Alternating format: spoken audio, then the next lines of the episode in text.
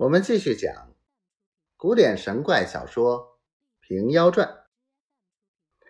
此时寒冬天气，雷太监房中铺下红曲于第一，张着雕鼠帐幔，锦裘绣入，百事奢华。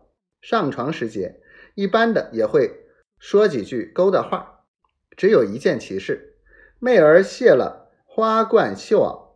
解到贴肉汗衫，再解不开，分明是生成的皮肤一般。连下解小衣都被衫儿裹定，便是雷太监自来动手，也只看着，只得合衣睡了，讨不得粘皮贴肉亲近一番。此是张鸾的法术。次日清早，何府的官绅、私绅、闲汉都来磕头，要参见夫人。雷太监都辞了，吩咐小内侍们且称她是新娘，莫叫破夫人，惹人笑话。稍停，张鸾也上门贺喜。雷太监请入李书房坐下，告诉出这段怪事来。张鸾道：“此事缘法不当，或者恩官遵造第七宫中别有良因，舍侄女梅服服侍。”雷太监道：“且看今夜如何？”当下留张鸾一席酒饭而去。到晚临睡时，媚儿脱衣，依旧如此。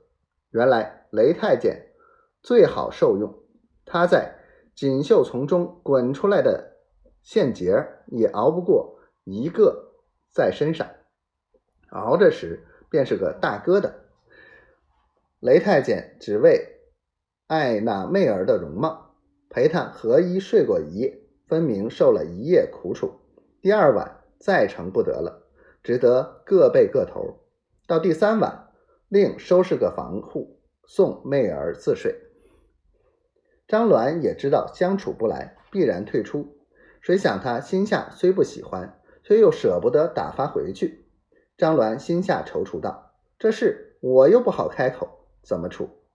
如今……”我且传下媚儿一个真容，以后却个方便，是个法儿，就劝他献与金上，倘得招幸，或者博个封号，强如无名无目，做太监的干老婆。当晚行个请仙传真法，看官你道怎么个法？如要传某人真容，打扫一间洁净房子，桌上预备纸笔及各种颜色。安设酒果供养，写一道细细的情节梳头，合请仙符、摄魂符焚了，念请仙咒、摄魂咒各一遍，将房门锁闭，其人不及远近都能摄其生魂到来。画壁方去，生者当时只如梦呓一般，便是远年死鬼亦能摄其游魂，与生时不异。所以形容态度传得逼真。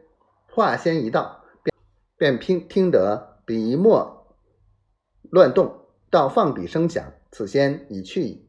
徐徐开门进去，真已传就。